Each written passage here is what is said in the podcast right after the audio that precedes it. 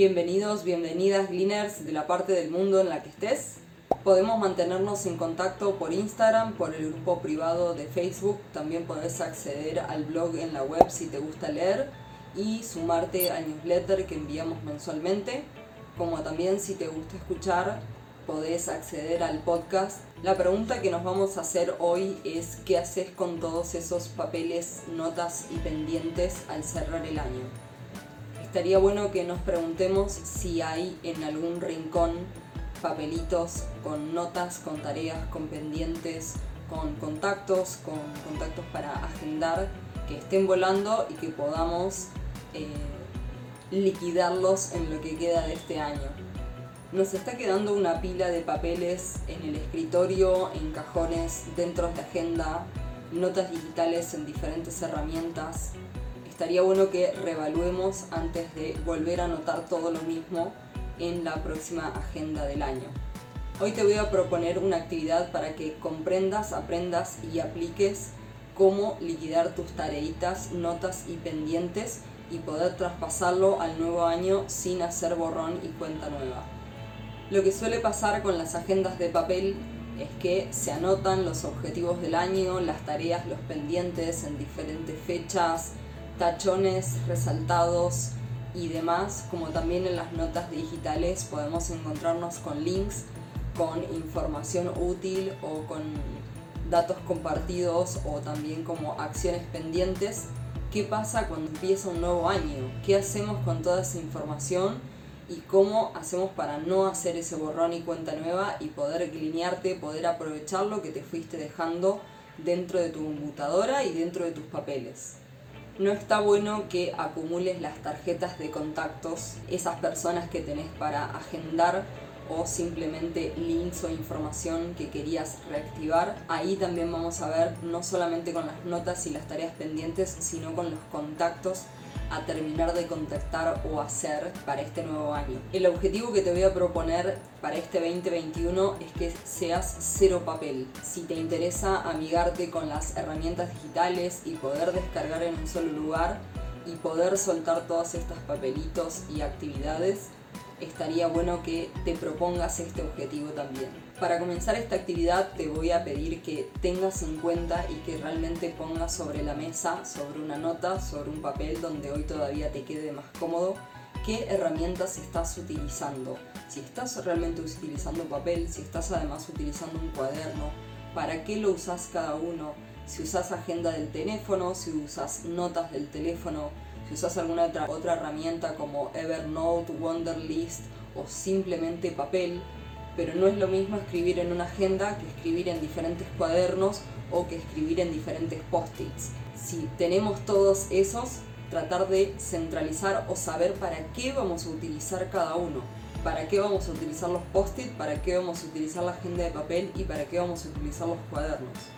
Y en todo caso, si te estás queriendo migrar a lo digital, cómo vas a hacer y qué herramientas querés utilizar. De todas estas herramientas digitales que podés tener en tu teléfono o en tu computadora, lo que te recomiendo es que encuentres una herramienta que puedas tener en el teléfono y en la computadora, no solamente una herramienta para la compu para que realmente tengas accesible esa información. Entonces, en esta actividad donde vas a relevar qué tenés, qué no tenés y cómo vas a centralizar y acá vas a tener que tomar decisiones. No hay solo una decisión mágica o solo una herramienta que yo te pueda recomendar. Desde mi lado te puedo contar mi caso que uso Google Calendar, Google Task para mis tareas individuales y chiquitas o de objetivos chiquitos para un objetivo más grande, como también para hacer proyectos más grandes uso Airtable. Dependiendo qué herramienta vos ya tengas, el objetivo sería centralizar ahí y en esta hora vas a decir qué herramientas vas a usar, para qué las vas a usar, no importa si es papel o digital, no pretendo que te conviertas de un día para el otro en el mundo digital, pero sí empezar a ordenar dentro de los papeles para que lo que tengamos en digital tengan una coherencia, tengan una sincronización de palabras y de criterios. Entonces, para esta actividad te planteo que te tomes una hora para hacer esto, definir qué herramientas vas a utilizar, ya sea en papel o ya sea en digital, o mismo tomar del tiempo para que lo de papel lo pases a digital entendiendo qué herramientas vas a utilizar en digital y poder separarlo en grandes categorías. Ejemplo, si vas a usar calendar, tener diferentes calendarios dentro de un mismo, una misma cuenta de calendar, que esto se puede en iPhone, en Android o en cualquier otro tipo de cuentas. También si vas a usar Google Task o una herramienta para tareas como Wonderlist o eh, To-Do List o OneNote o también te podría servir Evernote para llevar tus herramientas y tus tareas, en cuál vas a trabajar y en otra quizá para hacer algo, proyectos más largos, como te comentaba con Airtable, Trello, Asana, poder tener en cuenta qué herramienta vas a utilizar. No es lo mismo tareas para uno solo, no es lo mismo tareas para tareas en equipo, quizá necesitamos otro tipo de herramientas y de información, como también herramientas para manejar proyectos. Entendiendo esos tres niveles de complejidad, vamos a poder ordenar mejor y definir esas palabras claves. Ejemplo, qué vamos a usar para el trabajo, qué vamos a usar para nuestra vida personal o qué vamos a usar para estudiar. Si estás decidido o decidida este año 2021 de todos tus papelitos literalmente ya pasarlos al mundo digital, la recomendación clave que te voy a hacer es que por favor a todas esas notas, tareas o recordatorios tengan una fecha de vencimiento, una fecha de revisión, una fecha de reprogramación aunque sea. Pero no tiene que ser un listado de tareas y punto, sino que tienen que tener una fecha para, aunque sea saber que estás atrasado y que la vas a tener que reprogramar. Pero importante y regla general para poder manejarse con las herramientas digitales y que no sea lo mismo que una pila de papeles, porque la pila de papeles no tiene notificaciones, no te alerta, y un listado de notas sin etiquetas, sin clasificaciones si es importante, si es de trabajo, si es de estudios o demás, las categorías principales que podemos hacer, con esta información vas a poder priorizar mucho mejor y realmente concretar concentrando el tiempo.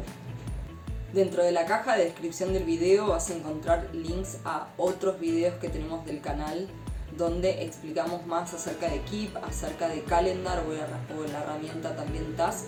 Son todas de Google, todas las puedes utilizar con tu arroba Gmail que ya tengas o este mismo comparativo y estas mismas condiciones que tienen las herramientas.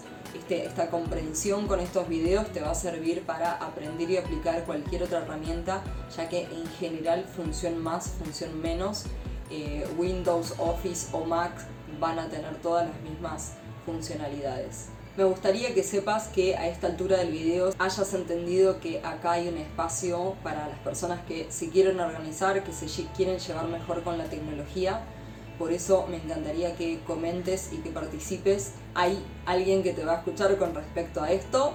Generalmente no suele pasar, pero somos muchos y muchas gleaners que nos interesa mejorar nuestra gestión digital, mejorar nuestra organización de papeles y no tener papeles a la hora de trabajar o de gestionar proyectos.